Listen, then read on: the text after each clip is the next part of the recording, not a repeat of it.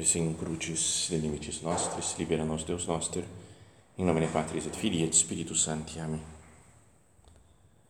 Meu Senhor e meu Deus, creio firmemente que estás aqui, que me vês, que me ouves. Adoro-te com profunda reverência. Peço-te perdão dos meus pecados e graça para fazer com fruto este tempo de oração minha Mãe Imaculada, São José, meu Pai e Senhor, meu anjo da guarda, intercedei por mim.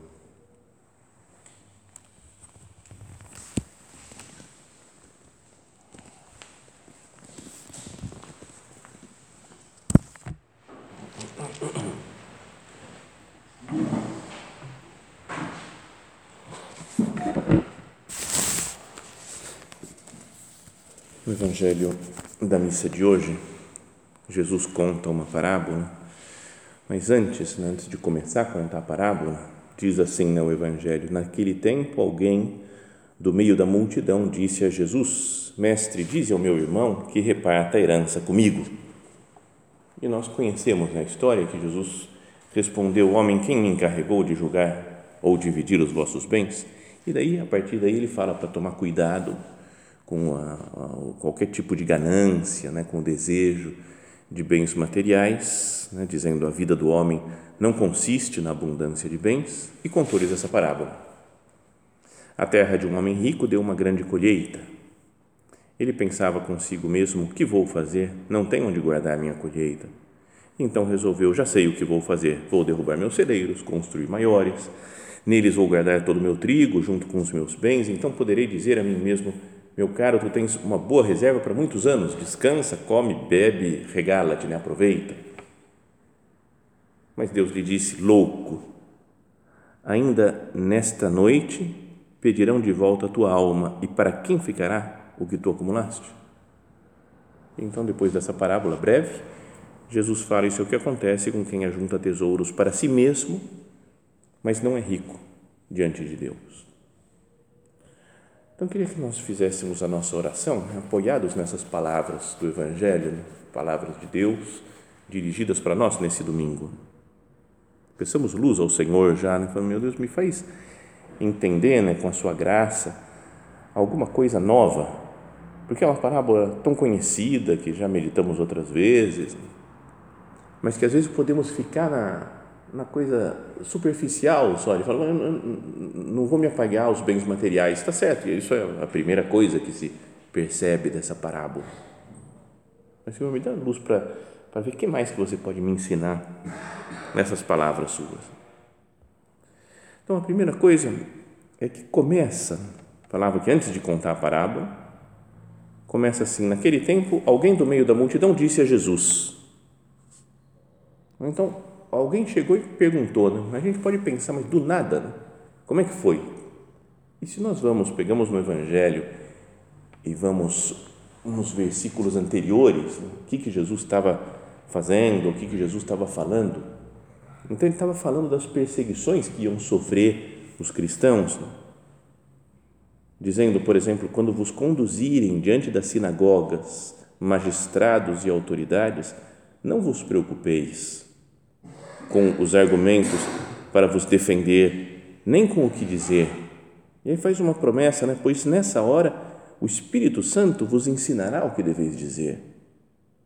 Então Jesus está explicando, falando, vocês vão ter perseguições, vão ser entregues, mas não, não se preocupa. Fique entregue, se, se, apoia nas mãos de Deus, o Espírito Santo vai dar palavras sábias, vai inspirar o que, que vocês vão dizer, e aí o versículo seguinte é: alguém no meio da multidão falou, mestre, diz ao meu irmão que reparte a herança comigo. Você fala, cara, oh, tem nada a ver, um, um intruso né, na história. Do nada, o cara interrompe o que Jesus está falando. Jesus falando das perseguições, da assistência do Espírito Santo, ensinando a igreja o futuro, e o outro preocupado com o dinheiro que o irmão dele não quer dividir com ele, porque faz parte da herança, e, e quer que Jesus se resolva, resolva o seu problema. Cristo falando da igreja, dos discípulos, da assistência do Espírito Santo, e ele preocupado com o seu problema. E assim não presta atenção, né? sabe? Sabe quando a gente às vezes está falando, alguém está falando uma coisa e a gente do nada corta o assunto, fala uma coisa que tem nada a ver, né? É sinal de que a gente não estava escutando o que, a outra pessoa estava falando. Eu estou no meu mundo interior, pensando nas minhas coisas, nas minhas preocupações e, e falo, cortando às vezes, mudando de assunto. Então, um homem que está preocupado demais, centrado demais em si e nos seus problemas, interrompe os outros, atravessa o raciocínio. A pessoa está fazendo um raciocínio, atravessa, pergunta uma coisa que não tem nada a ver porque quer resolver a sua questão, o seu problema. E olha que Jesus tinha dito antes: quando vocês conduzirem diante das sinagogas, magistrados e autoridades, não vos preocupeis. Não vos preocupeis com os problemas, com as dificuldades. E ele, estou preocupado com o meu problema aqui com meu irmão que não quer dividir comigo a herança. O, oportuno, o inoportuno se preocupa com algo bem menor. O que seriam né, as perseguições aos primeiros cristãos, né, que ia custar a vida deles. Iam ser levados às sinagogas, aos magistrados, aos tribunais, às autoridades. E esse preocupado com o dinheiro dele. Mestre, diz ao meu irmão que reparta a herança comigo.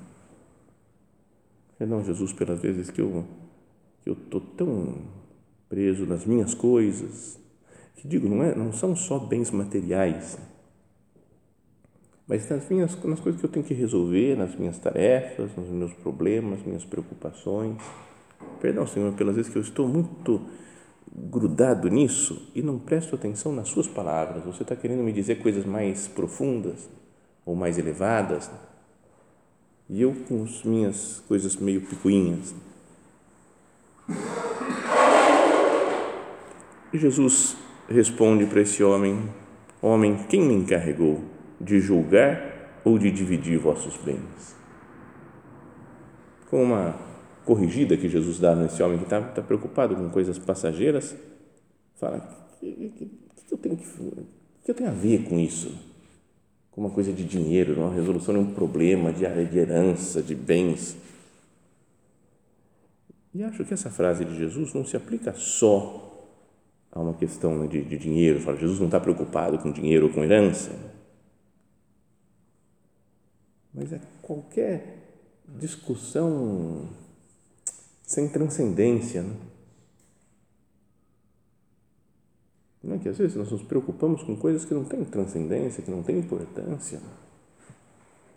E queremos mostrar, né, nas discussões mesmo, entre nós, podemos pensar, né, um pensa uma coisa, outro pensa outra, e, e deveria ser livre, né, cada um para pensar de um modo diferente do outro, em coisas que não são essenciais da vida, não são coisas dogmas de fé. Mas a gente tende a, não sei, a querer mostrar que a vontade de Deus está do nosso lado Sabe, se eu discuto, perdão por citar exemplo assim, eu quero quase provar que Deus sabe que o Maradona é melhor. Melhor jogador de todos, Maradona. É, é óbvio, diante de Deus. E eu falo, será que eu tenho que colocar Deus no meio dessa história? Eu não posso levar menos a sério, né? E fala, tudo bem, cada um pode pensar, pode achar que um é melhor, que outro é melhor, que outro é pior. Ah, não. Eu estou do lado de Deus, do lado certo se eu estou falando igreja católica, é do lado de Deus, do lado certo, beleza, não tem problema. Mas as outras coisas, cada um pode ter a sua opinião.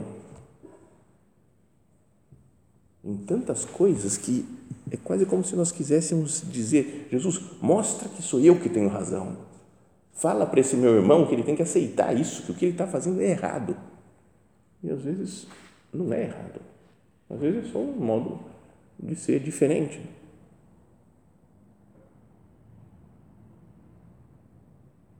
Não lembra daquele livro? Eu não trouxe aqui, não, da Liberdade Interior, daquele monge lá que fala que nas comunidades, deve falar da comunidade dele, né? que tem muitas brigas, discussões, essa luz tem que ficar acesa ou tem que ficar apagada? Essa janela tem que ficar aberta ou tem que ficar fechada? Essa porta tem que ficar aberta ou tem que ficar fechada? E alguns até dizem, citam frase do nosso padre, que alguém falou assim, acho que é apócrifo isso, né? nunca vi escrito em nenhum lugar.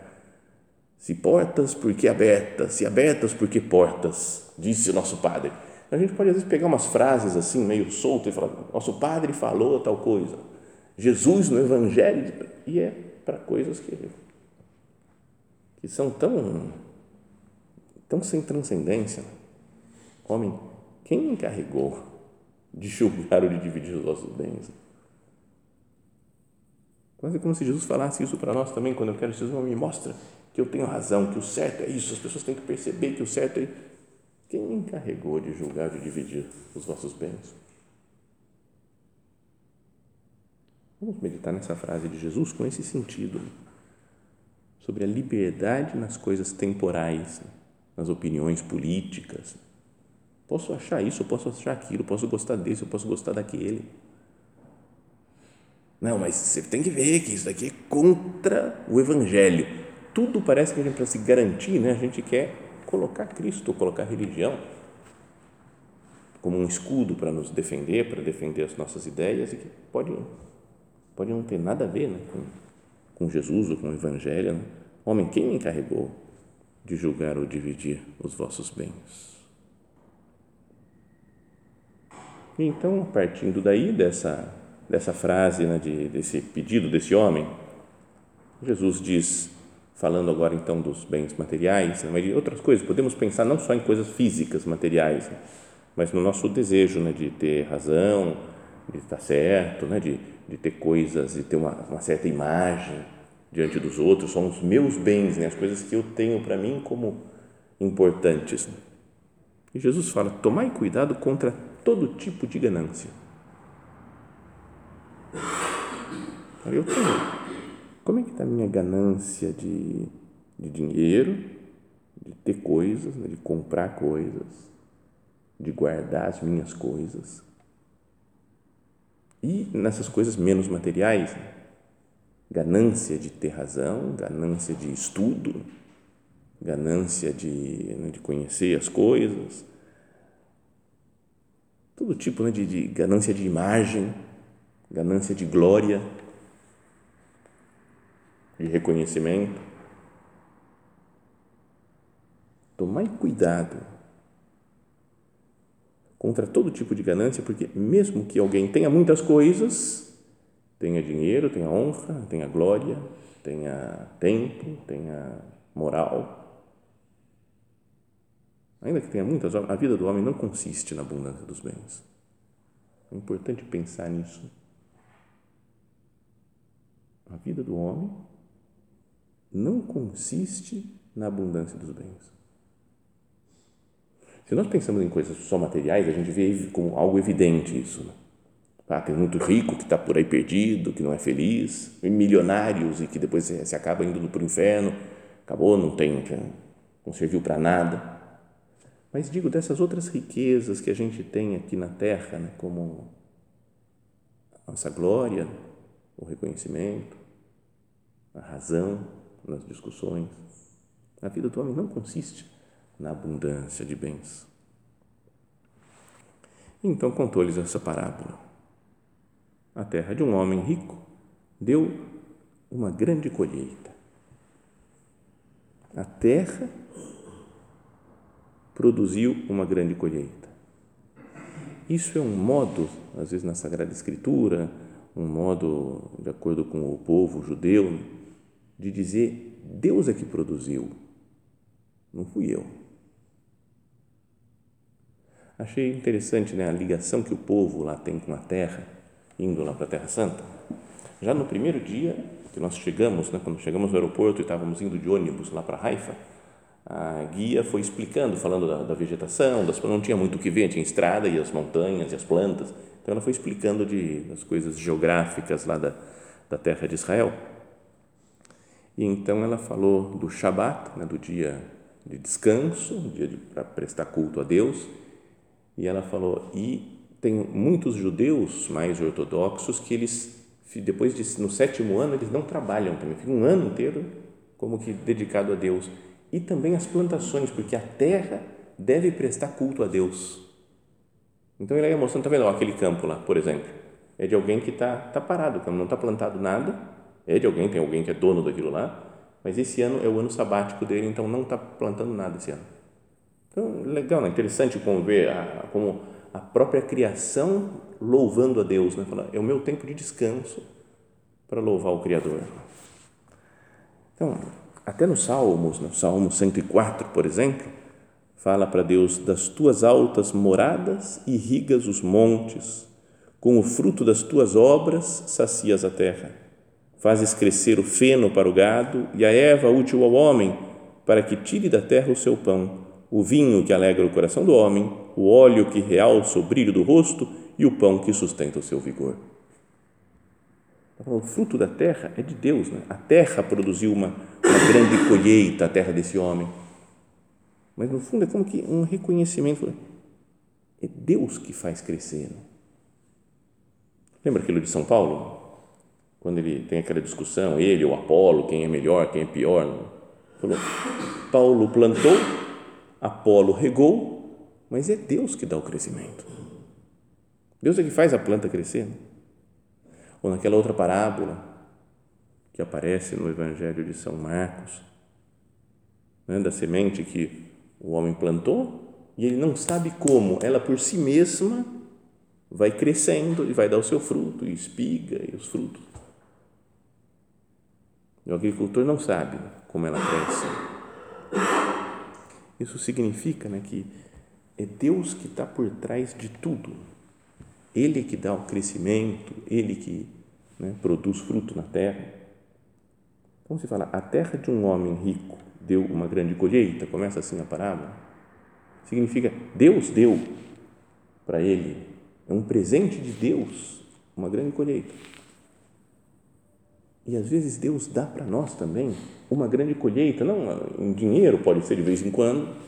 Tem um aqui que ficou rico agora há pouco tempo, ganhou uma bolada de dinheiro, nosso amigo, e, mas dá uma grande colheita de graça, por exemplo, dá muitos frutos espirituais, faz que a gente cresça espiritualmente, pode dar frutos apostólicos, pode conseguir um trabalho bom, sei lá, alguma coisa deles. Falou, funcionou, Deus, parece que Deus me deu grandes coisas. E se eu tomo para mim isso, achando que é meu mérito, minha eu perco a grandeza desse da verdade, né, da transcendência. É Deus que dá o crescimento. Então, será que eu não tenho muito disso daqui de estar muito focado nas minhas coisas? Nos objetivos que eu consigo alcançar com o meu esforço, com o meu empenho? nas objetivos materiais, objetivos espirituais, apostólicos, porque eu sei fazer, eu sei falar, eu organizo bem as coisas. E no fundo é, é graça de Deus, é dom de Deus.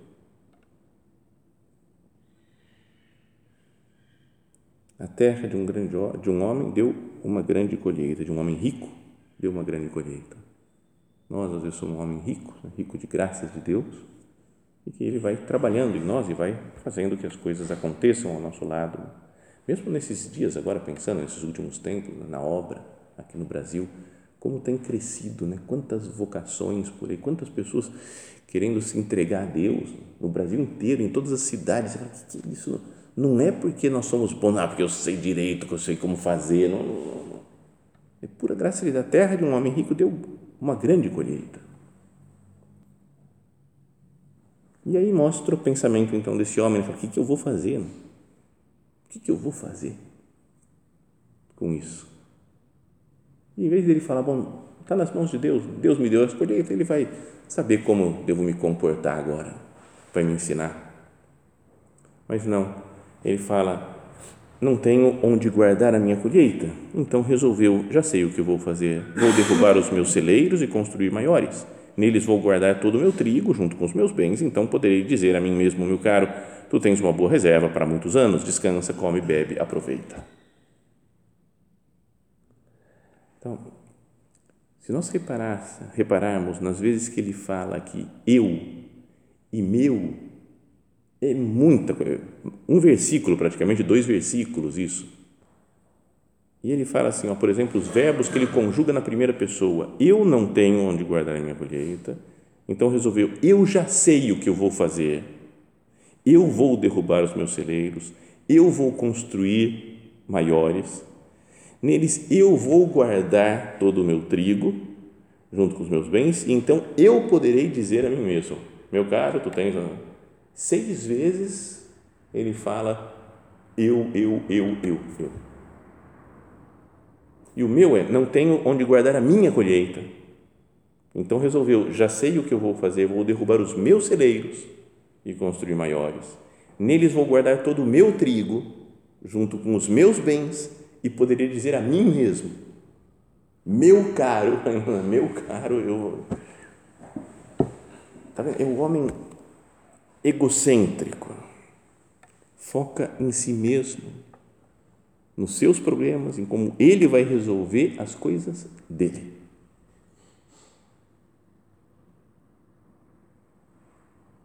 Não olha para Deus, não olha para os outros que ele poderia ajudar com a sua colheita. Então, meditemos aqui, vamos procurar falar com o Senhor.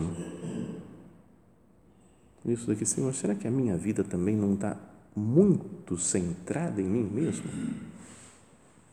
Os meus trabalhos, as minhas responsabilidades, o que eu tenho que fazer, o que eu gosto, o que eu não gosto. É a diferença né, do egocentrismo para o cristocentrismo, o teocentrismo. Que, eu sou mais se eu fosse pensar no meu, no meu mundo interior? Sou mais egocêntrico ou mais cristocêntrico? A gente fala nisso daí que o padre falou, naquela primeira carta que nos escreveu, já desde o começo, desde quando foi eleito, do, da centralidade de Cristo na nossa vida. Então a gente pode falar disso, pensar nisso, pregar sobre isso. Mas se na prática a gente fala, eu sou mais cristocêntrico, mais egocêntrico, a gente pode se assustar. Meu Deus, quanto eu penso em mim ainda, Jesus. Nas minhas coisas materiais, na minha glória, na minha honra, na minha razão, nos meus planos, nos meus trabalhos. Meu, meu, meu, meu. Falava o nosso padre, né? que coisa tão desagradável. E então, depois de pensar em tudo isso, o objetivo dele é poder dizer a si mesmo: descansa, come, bebe, regala-te, né? aproveita. Quer segurança, um descanso se apoiando nas suas coisas, nas coisas dessa vida. Então eu não tenho isso também. Quero segurança, me apoiando no dinheiro. Quando tiver dinheiro, quando tiver tudo certo, né, aí sim está tudo bem. Na saúde, eu resolver meus problemas de saúde, aí sim eu vou ficar bem. De honra, todo mundo me aplaude, todo mundo gosta de mim e isso me dá segurança. Ou mesmo ter tudo amarrado e os trabalhos acabados. Sério, uma confissão que pública várias vezes, várias vezes eu pensei, falei, cara, eu vou montar um, um esquema de meditações, que todas as meditações, todos os temas já estão todos preparados. Então, se eu tiver, sei lá, 200 meditações preparadas, acabou, não tem mais problema nenhum. Você vai ter que pregar um retiro, tá bom, eu tenho minhas 200 meditações, eu posso escolher, tudo fácil.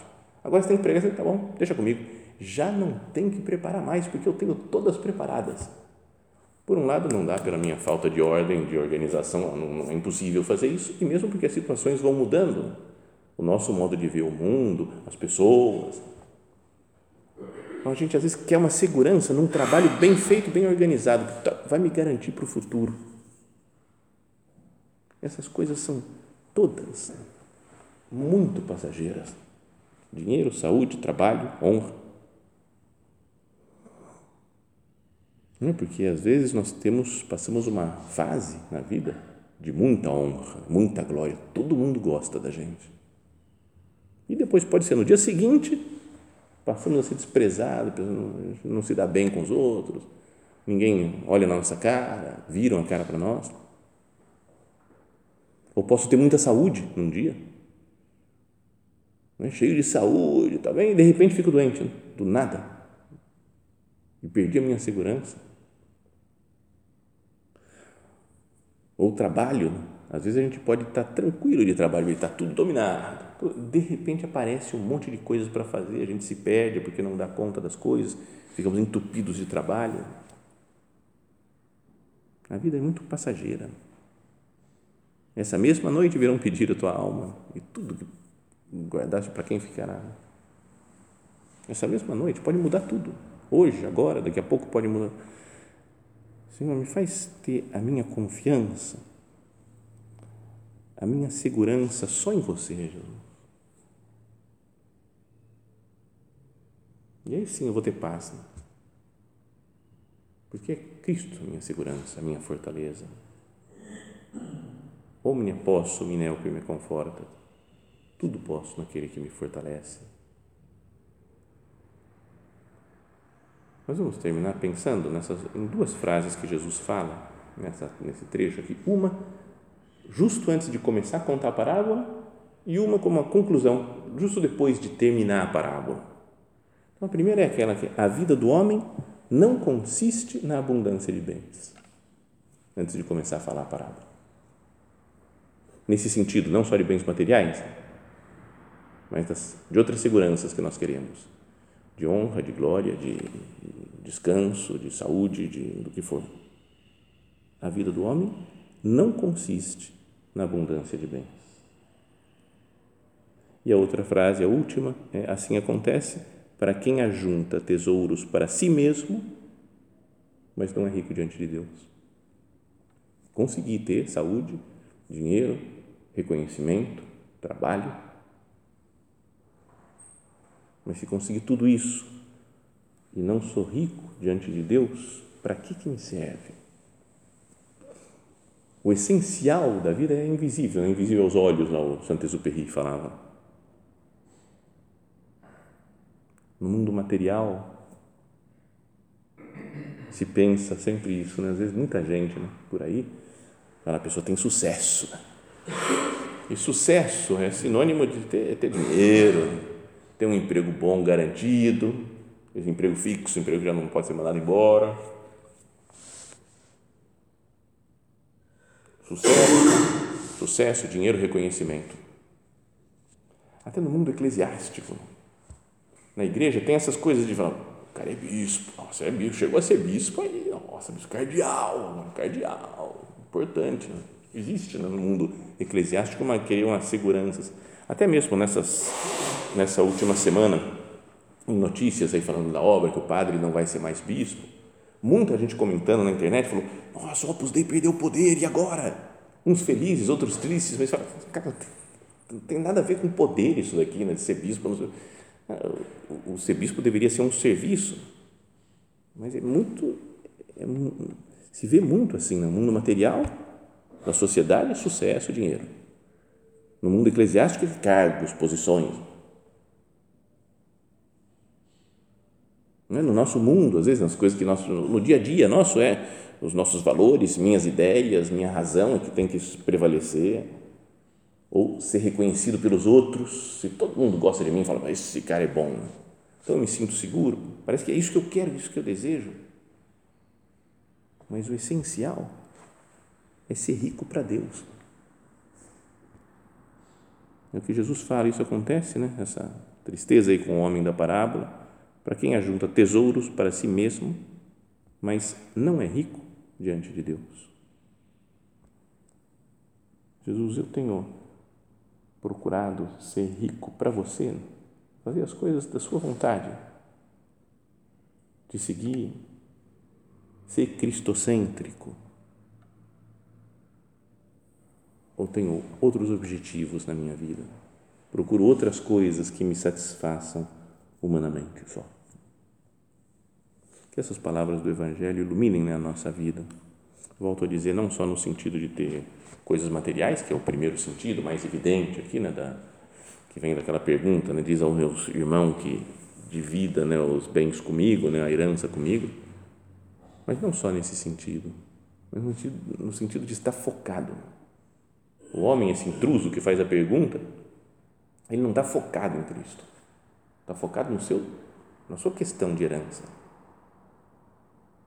Pensamos na Nossa Senhora, que ela que está totalmente sempre focada em Jesus, fazendo as coisas por Jesus, né, por Deus, nosso Senhor, que ela nos ajude. Minha mãe me ajuda a desfocar dos meus problemas e focar em Cristo, passar do meu egocentrismo e viver o cristocentrismo.